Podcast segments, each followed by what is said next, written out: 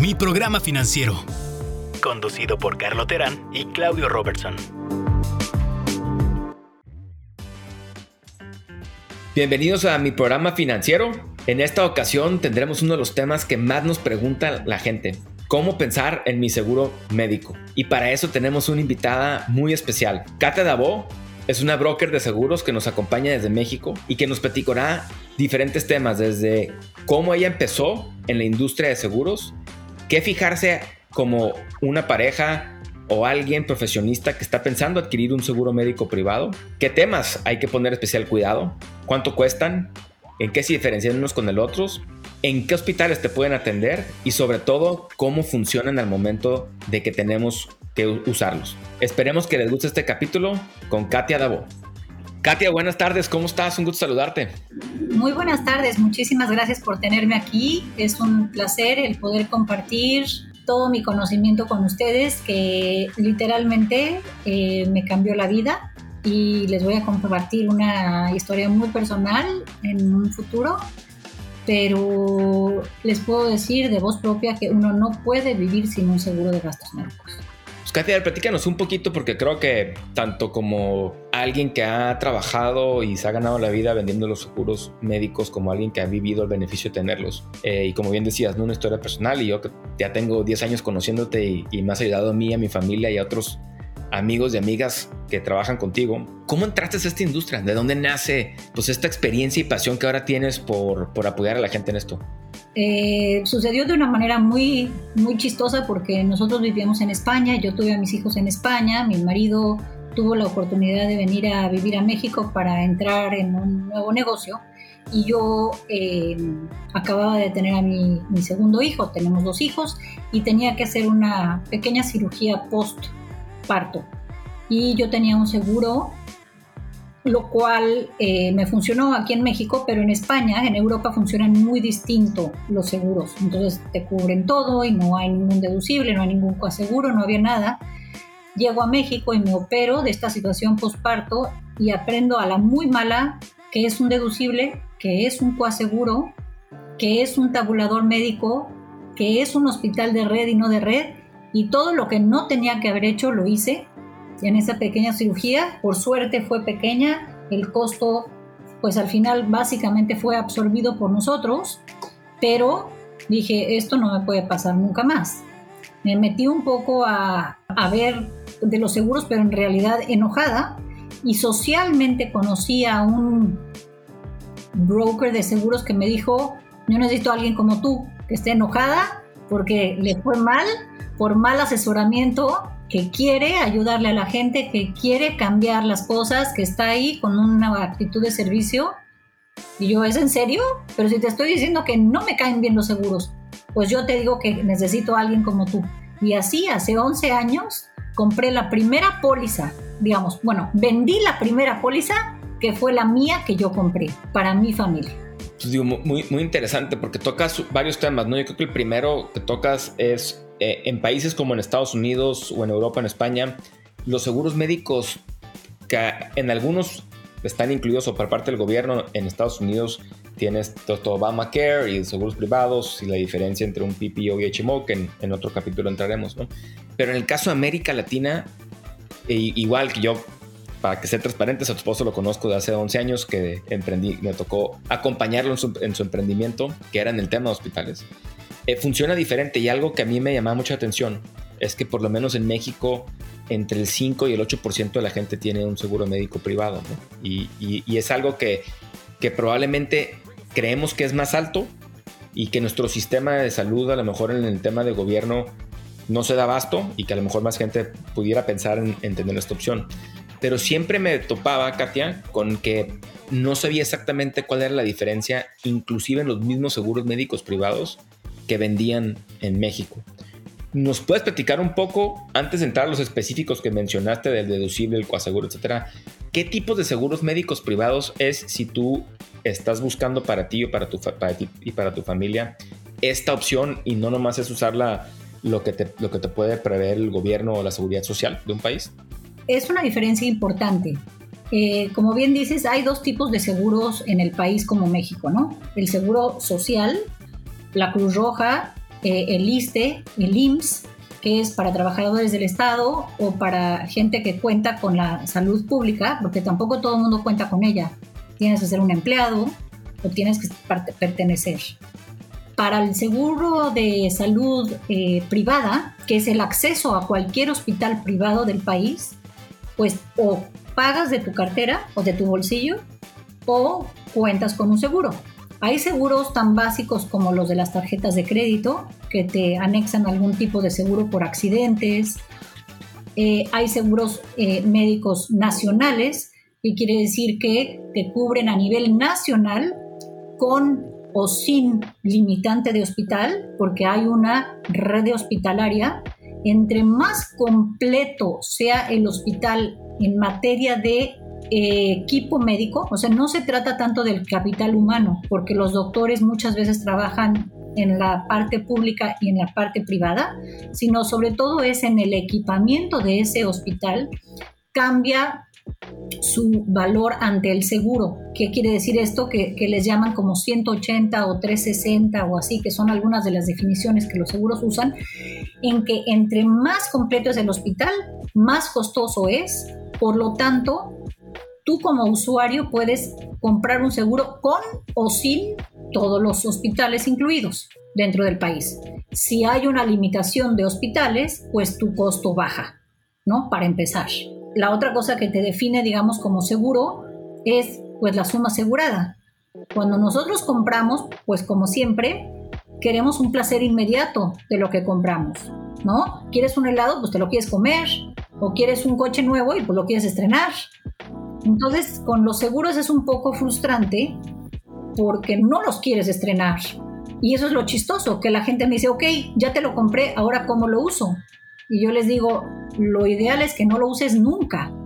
Y claro que ese concepto es muy difícil de entender y lo entiendo, porque es un sacrificio, es un gasto, pero que a la larga da una tranquilidad económica, financiera, de patrimonio y médica indescriptible.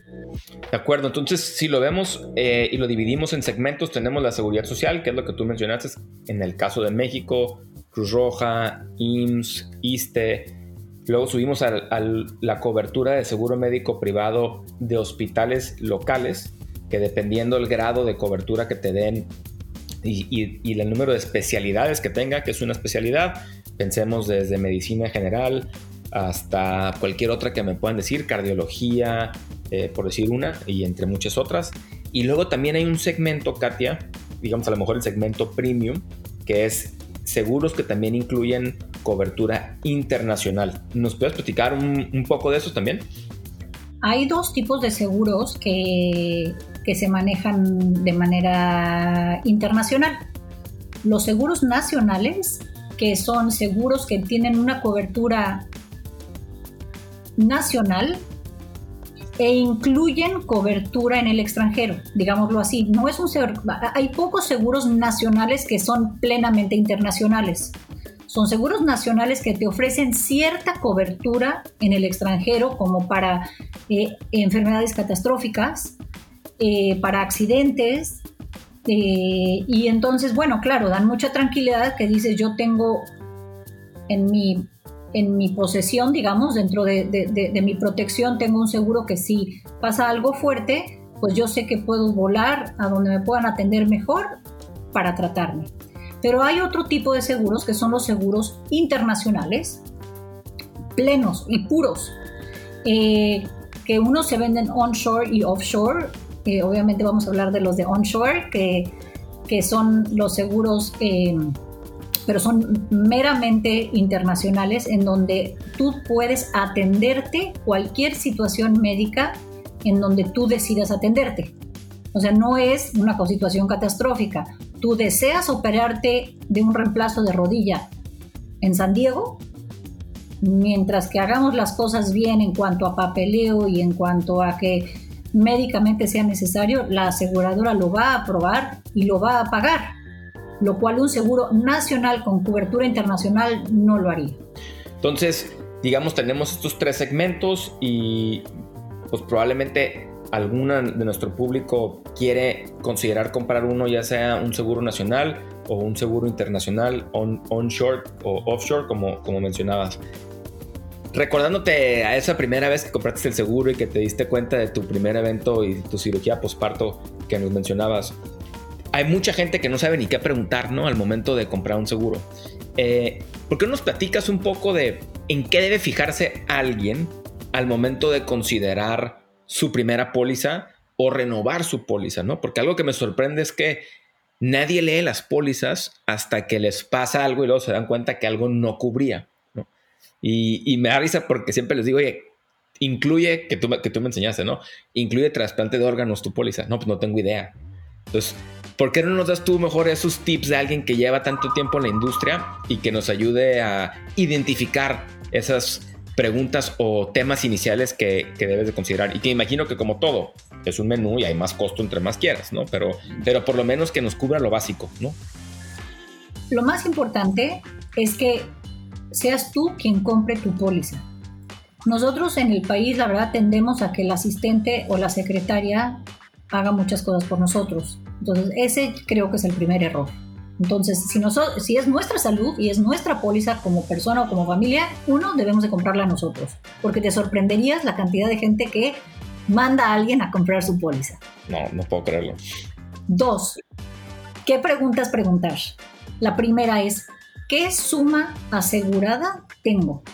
La suma asegurada que puede ser, en algunas pólizas es por año, un monto asegurado por año que se renueva cada año, esa es opción A. Opción B es un monto máximo de por vida por enfermedad. Y tres, hay unas pólizas que ya no las hacen en México que se llamaban ilimitadas, en donde el monto era ilimitado. Lo que es que Hacienda se dio cuenta que realmente era una mentira. Las aseguradoras no estaban cubriendo esa enfermedad de por vida ilimitadamente y eso lo limitaron y pusieron un máximo de beneficio de por vida.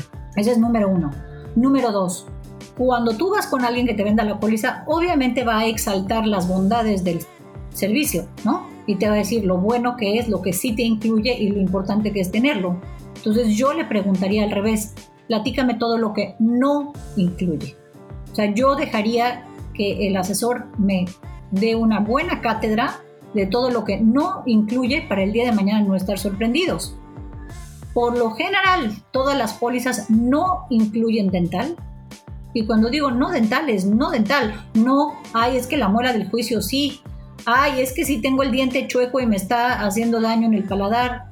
No, es que estos frenos realmente son necesarios. Nada, no te incluye nada. Número uno. Dos, en cuanto a visión, no te incluye lentes, no te incluye pupilentes, no te incluye check-ups de los lentes. Hablo generalmente, pero sí normalmente incluye enfermedades de la vista, como conjuntivitis, como un glaucoma, como un eh, catarata, cosas que vengan, ¿no? Después. Nada para embellecerte, aunque digan que es necesario, no es necesario. Entonces, nada para embellecerte, ni tampoco, que ahí hay mucho enfado, cuando tú ya, por ejemplo, mucho las mujeres tendemos a en la cirugía plástica de mama, ¿no? A incremento o a reducción de mama. Y después de 10 años es aconsejable el retirarlas o el cambiarlas o el revisarlas, digamos. Y entonces, claro, me dicen, yo entiendo que no me vaya a cubrir la cirugía plástica, pero sí me va a cubrir cualquier complicación. Pues no, porque tú te estás metiendo en una cirugía, estás tomando anestesia y estás tomando un riesgo mayor sobre tu cuerpo que no es médicamente necesario, por lo tanto no tienes cobertura. Wow. Eh, yo creo que ese punto, Katia, digo, perdón que te interrumpa ahí, pero muy pocos lo tienen claro, ¿no? El que en el caso de que sea una cirugía selectiva de embellecimiento, las consecuencias en 10 o 20 o 30 años no se incluyen, ¿no?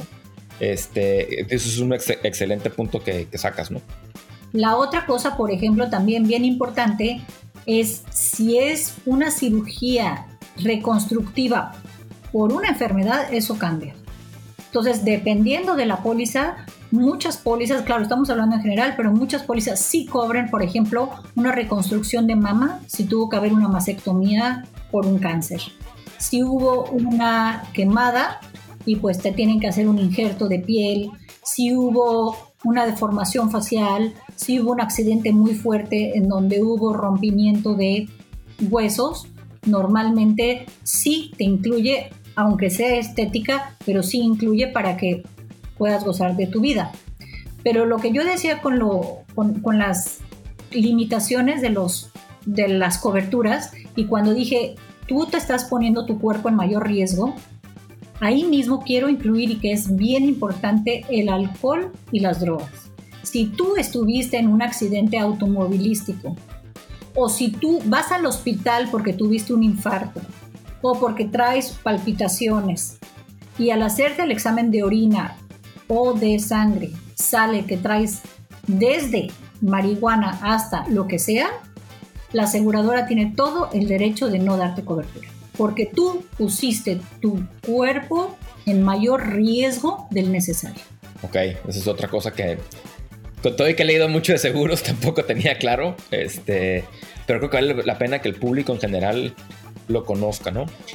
Y un tema que si quieres igual vale la pena tocar ahorita que estamos viendo en qué no incluye, en qué incluye, que para mí es cuando la gente, si es que no, y ojalá no sea el caso de la inmensa mayoría de los que estén considerando, es porque ya lo necesitan, pero son estos periodos de espera para que te cubra el seguro.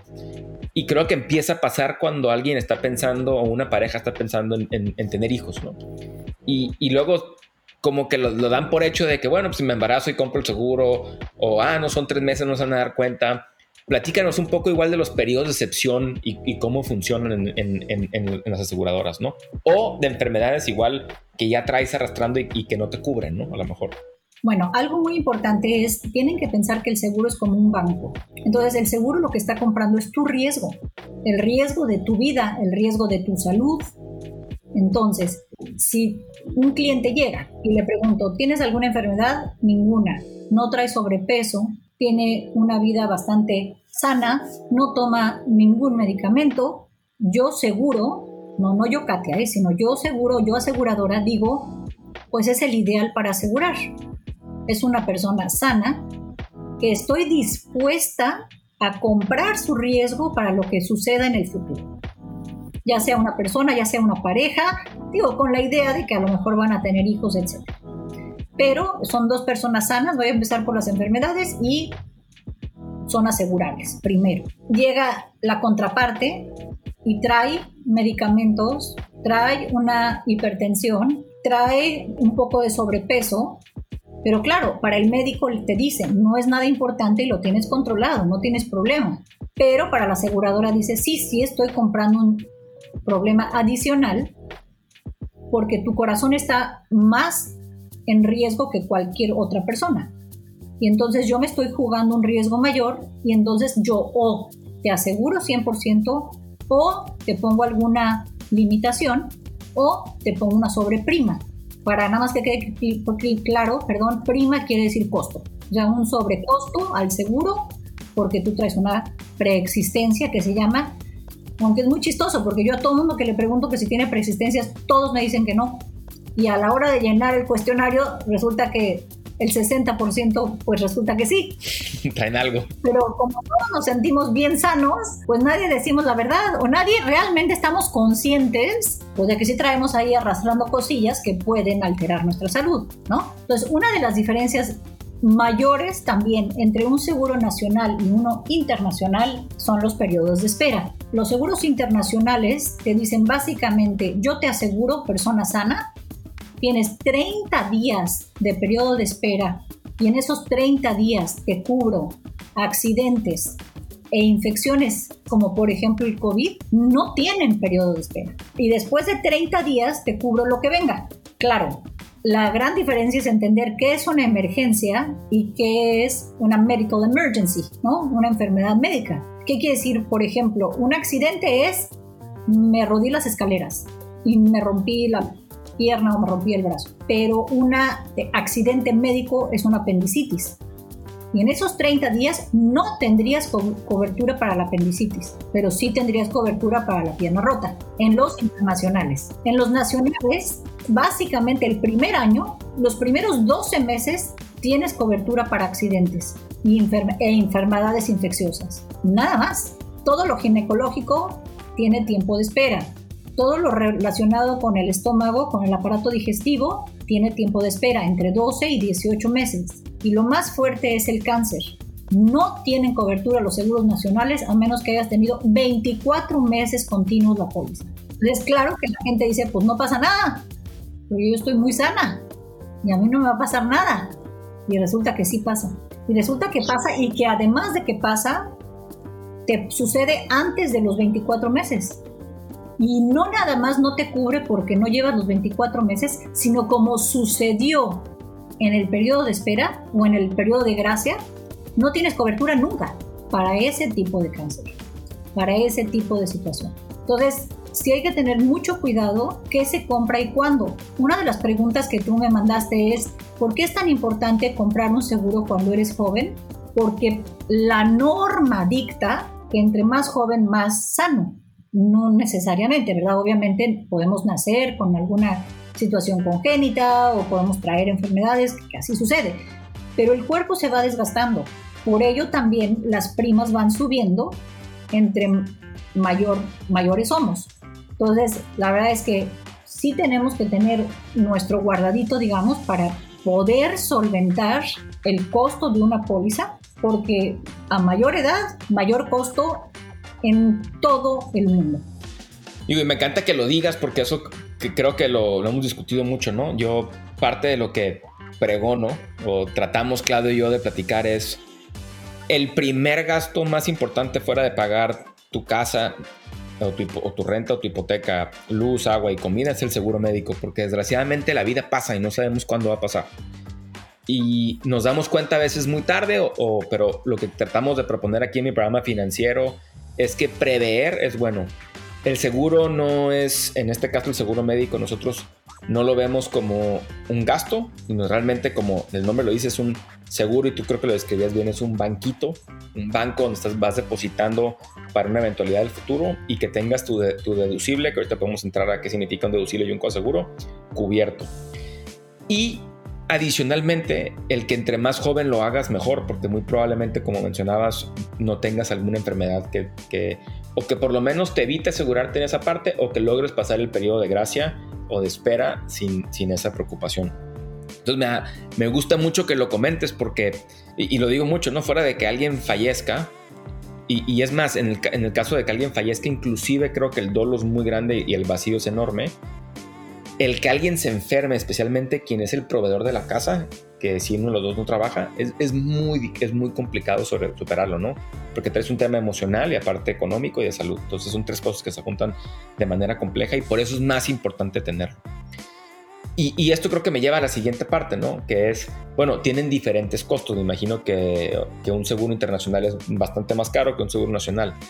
Pero si nos puedes platicar un poco de, a grosso modo, en, muy general, y entiendo que hay muchos particulares y depende de la edad, o sea, en, ¿con cuánto pudieras empezar a pensar en un seguro nacional en términos de gasto por persona?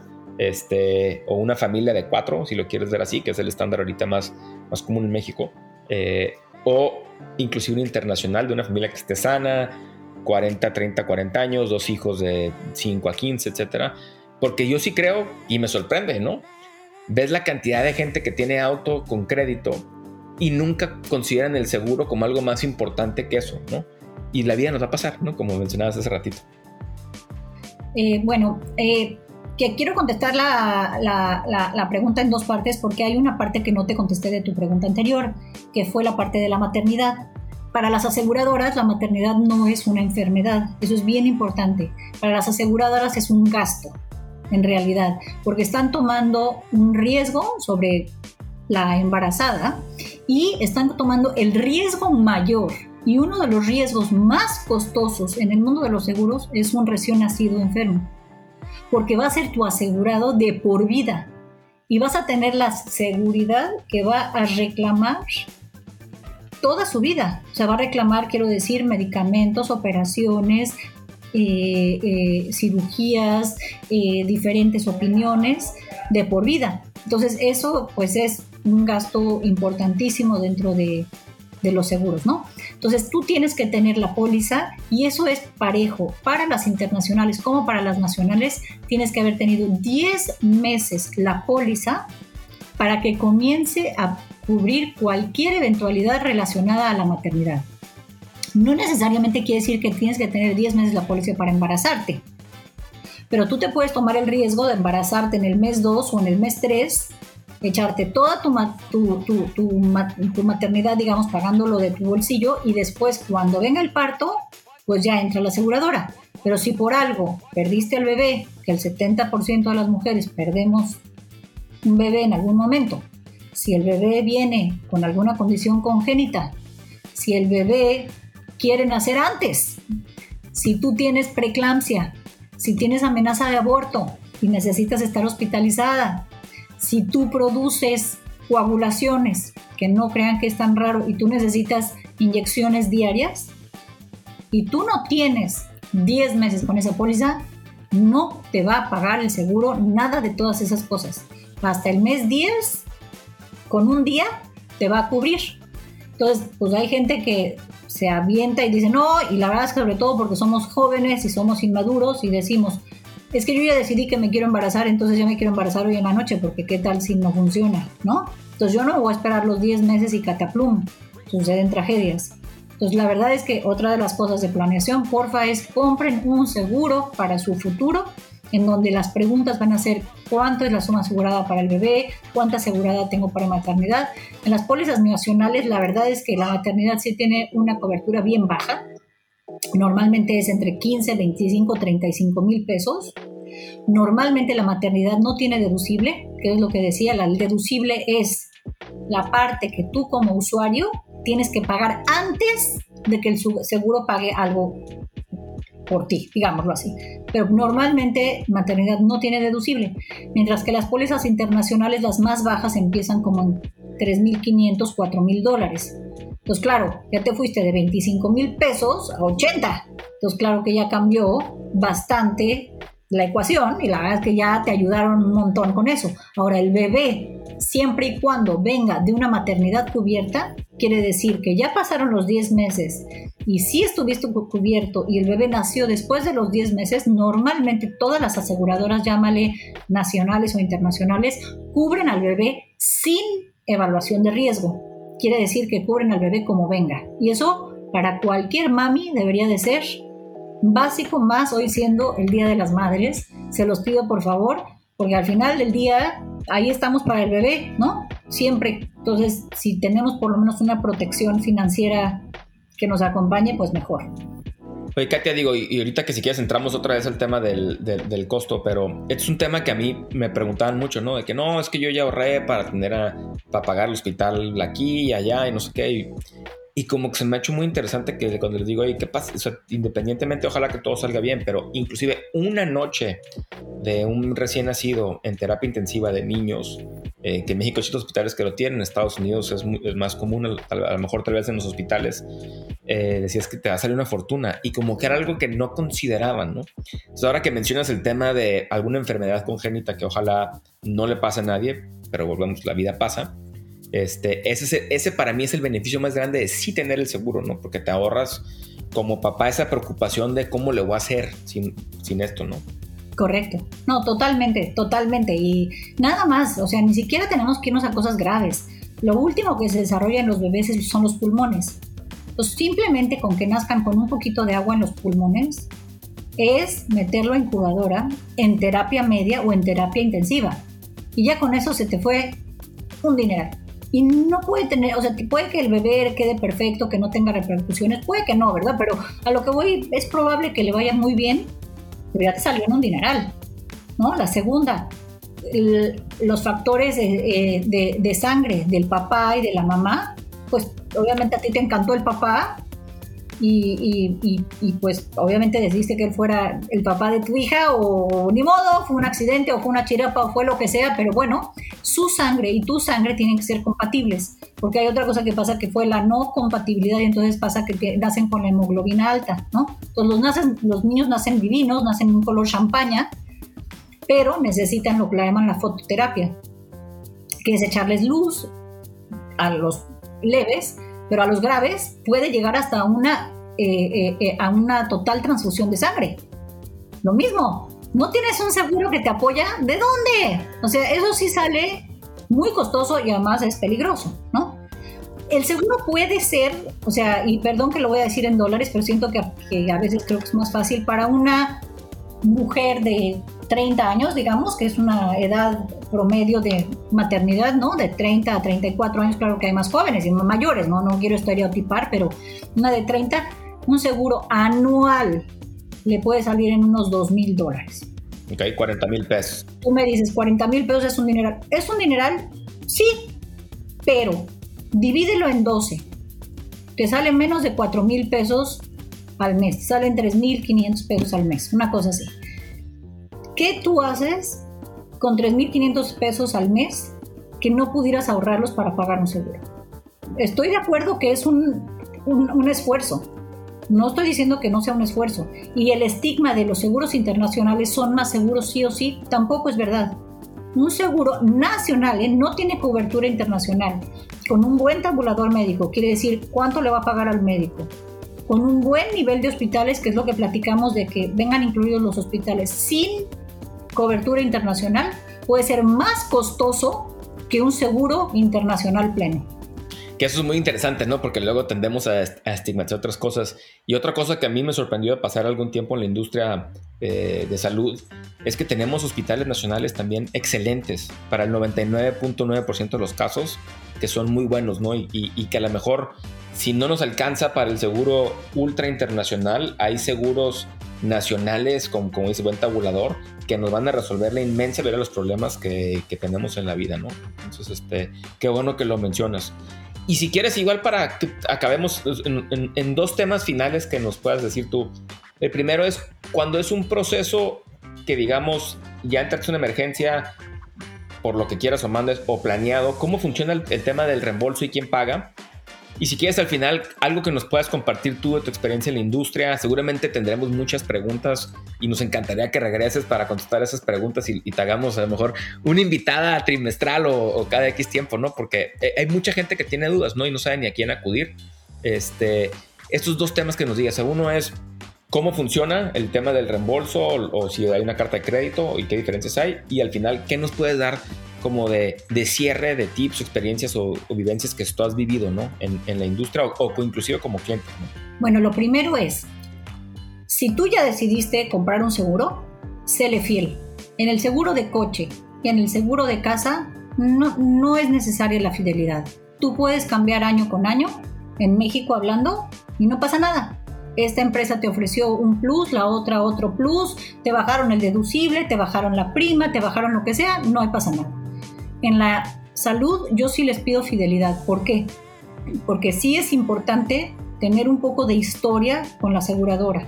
Aunque digo yo que no hay periodos de espera, al final del día tú compras una póliza y a los 30 días dices, la verdad es de que tengo cáncer, me voy a gastar un millón de dólares, te van a decir, tú me estás metiendo, o sea, me estás, me estás, me estás viendo la cara, pues no, no, no estás siendo correcta, no estás siendo leal, no estás siendo bien, voy a revisar todos tus estatus médicos porque no me cuadra. Que lleves 30 días y en 30 días ya tengas todo, ¿no? O que la gente me diga a la hora de llenar la solicitud, ¿tienes algo? No. Y luego, el día que compran el seguro, ese día empiecen a hacerse todos los exámenes médicos que te puedas imaginar, porque no, literalmente no sabían que tenían algo, pero se lo imaginaban, ¿no?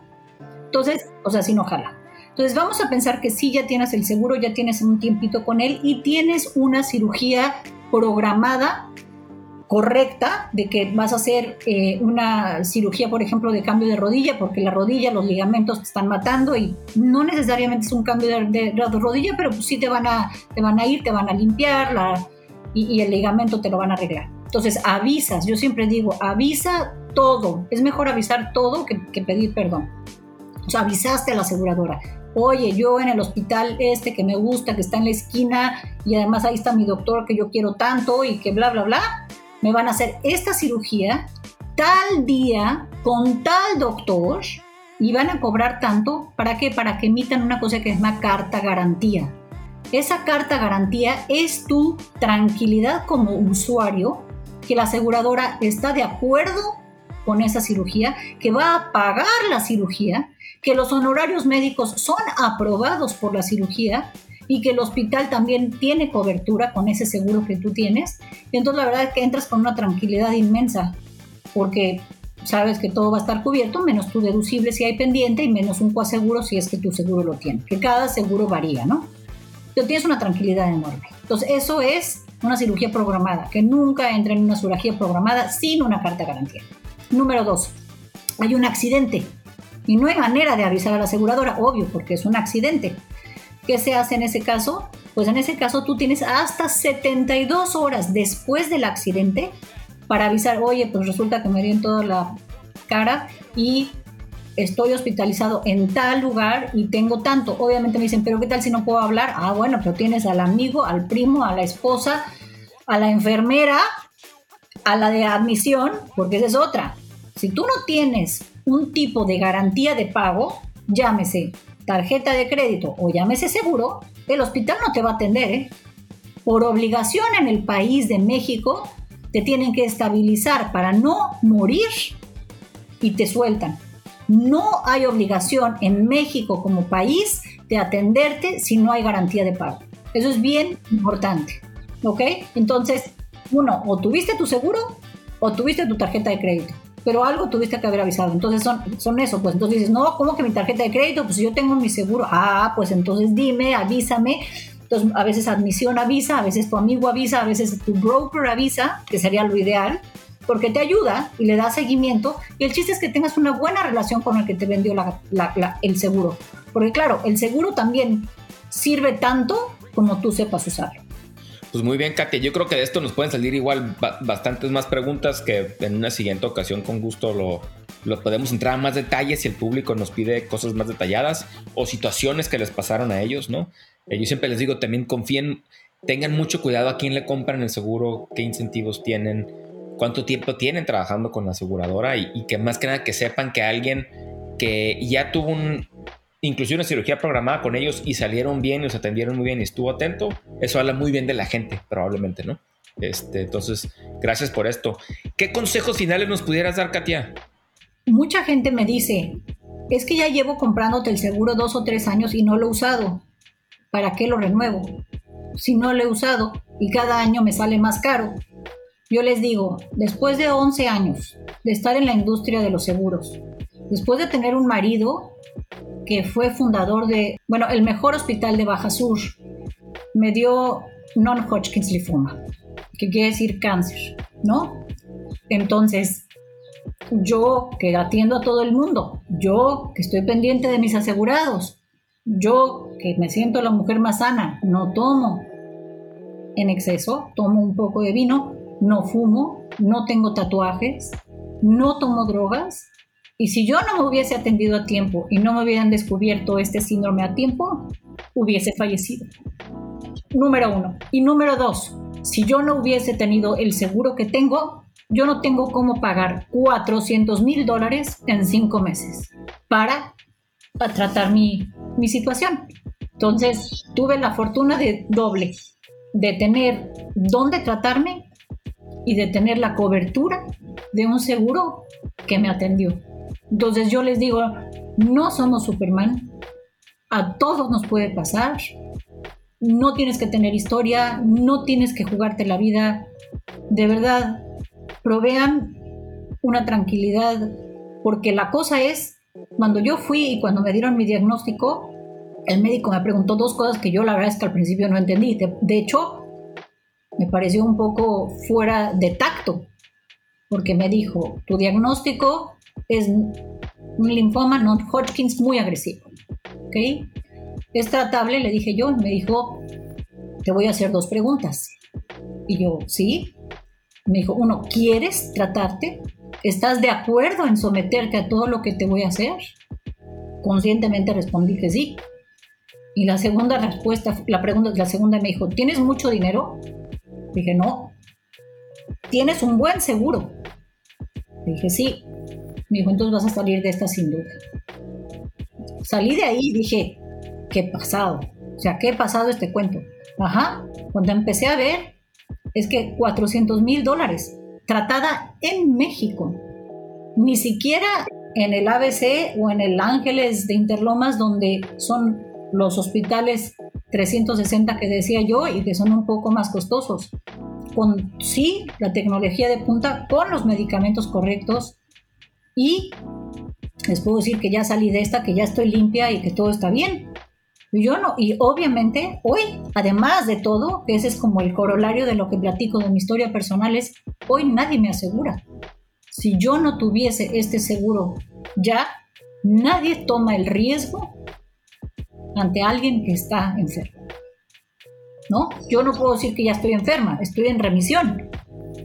En teoría, muy probable no regresa por el tipo de diagnóstico y por el tipo de tratamiento. Pero ninguna aseguradora se va a tomar el riesgo. Entonces, ahí sí es cuando me dicen, ¿y cómo? Es que cuando más le necesito no me están ayudando. Pues sí. Pues Katia, primero que nada, gracias por contar la historia. Digo, me tocó. Me tocó que te perdieras una escena cuando te acaban de dar esas noticias y, te extrañamos. Y, te admiro mucho porque eres una guerrera, eres una sobreviviente. En el Día de las Madres creo que no hay mejor regalo que le puedes dar a tu familia que, que hoy tu diagnóstico, que hace un par de semanas me, me compartieron tú y Paulino que ya estaban bien y los admiro mucho. Y, más que nada quiero que sepas que desde acá tienes a alguien que está, te está echando porras y, creo que la misión que tienes de informar a la gente, eh, me gustó mucho el podcast porque ni siquiera entramos específicamente qué vendes tú y creo que te nace más del corazón el, el que la gente esté cubierta. Eh, a los dos nos ha tocado vivir la industria de salud y realmente te das cuenta que la vida sí pasa, somos muy afortunados en que, en que hemos sido muy sanos por mucho tiempo. Entre más pasa el tiempo, la probabilidad es que no, pero, pero bueno, y te agradecemos mucho el que nos compartas no solo sobre el tema del seguro, de tu testimonio para que haga más consciente la gente que, la vida sí pasa y que esta es una de las mejores inversiones que no vas a ver hasta que te das cuenta del valor que tienen y la ves. Entonces, de nuevo, muchas gracias y esperamos que vuelvas pronto con nosotros y, y, te agradecemos mucho que te tomes este tiempo en el Día de las Madres, ¿no? Muchas felicidades porque sé que eres mamá de dos bellos y bellas jóvenes y jovencita. Muchas gracias, encantada. Y si algún día quieren un podcast de temas específicos, yo quiero entender mejor el deducible, quiero entender mejor el coaseguro, quiero entender mejor el tabulador médico, quiero entender mucho maternidad, que maternidad es complicado, aunque no debería de ser tanto. Nos enfocamos en algo más específico y obviamente si hay preguntas con toda la tranquilidad, la verdad mi misión a mi sorpresa, fue entrar en el mundo de los seguros, vendo seguros de salud, de coche y de casa. Y entre más pueda ayudar, la verdad es que eso es lo que más felicidad me da. Y creo que mis asegurados que, que me conocen, pues, se han dado cuenta que hace toda la diferencia el tener protección o no. Entonces a todo el mundo les digo, cualquier tipo de seguro es mejor que ninguno. Entonces con esa lema, pues empezamos bien. Y con eso creo que podemos terminar una, una, excelente sesión. De nuevo, muchas gracias y le agradecemos al público por escucharnos y que los invitamos a que nos sigan. Mi programa financiero.com, en Twitter es mi programa Fin2 y en Instagram y Facebook mi programa financiero. Cualquier duda, pregunta que tengan para Katia, con gusto los ponemos en contacto y ojalá pronto vamos a hacer un live session donde podamos tratar temas en específicos, Katia, si, si nos aceptas la invitación. Con muchísimo gusto y es un honor. Gracias, Katia. Gracias a todos. Mi programa financiero. Conducido por Carlo Terán y Claudio Robertson.